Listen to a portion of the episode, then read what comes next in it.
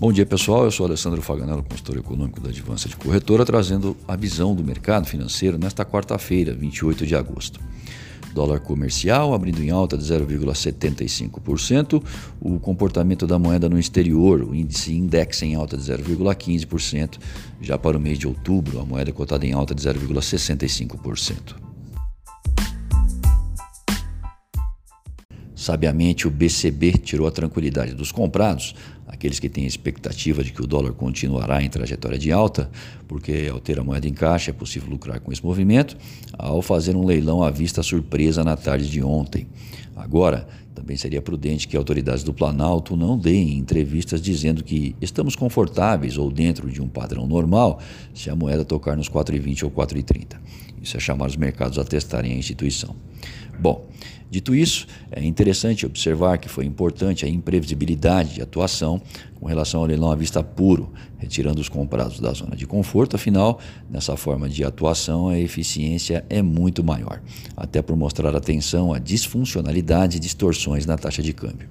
O momento atual é de volatilidade exacerbada temos de levar em consideração fatores externos, como o impasse comercial entre americanos e chineses, que reflete na desaceleração econômica global, metas de inflação que não são atingidas, dados de atividade industrial que projetam recessão em carros-chefes da economia, tanto na Europa quanto a Ásia, e o ponto de interrogação maior, os Estados Unidos em 2020, isso sem mencionar as eleições dos hermanos, que apontam vitória do candidato Alberto Fernandes, que deseja retrabalhar a dívida com o FMI.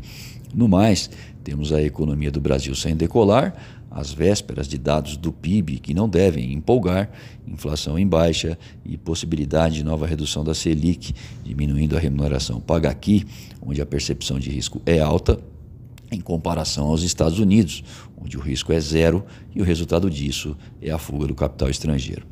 Vale uma nota. Os chineses, ao negarem contato com os americanos sobre as negociações comerciais relatadas por Trump, buscam colocar em xeque sua credibilidade. Se somente isso não fosse suficiente, ainda temos a morosidade no Congresso. A reforma da Previdência somente será concluída no Senado no começo de outubro e nem começaram os embates em torno da reforma tributária. O que pode suavizar e melhorar o ambiente é a liberação da agenda de privatizações.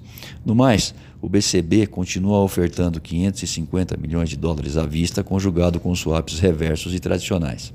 Além disso, disponibiliza 1,5 bilhão em linha de dólares com compromisso de recompra, mas essa operação se trata de rolagem parcial dos 3,8 bilhões de dólares vincendos em 4 de setembro. No exterior, chegam sinais dados pela curva de rendimentos dos títulos americanos de possível recessão à frente, aumentando a aversão ao risco nesta manhã.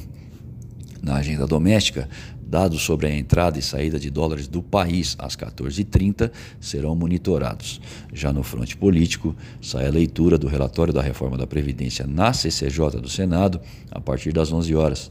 A inclusão de estados e municípios deve ser tratada em uma PEC paralela que, se for aprovada, agradará aos agentes.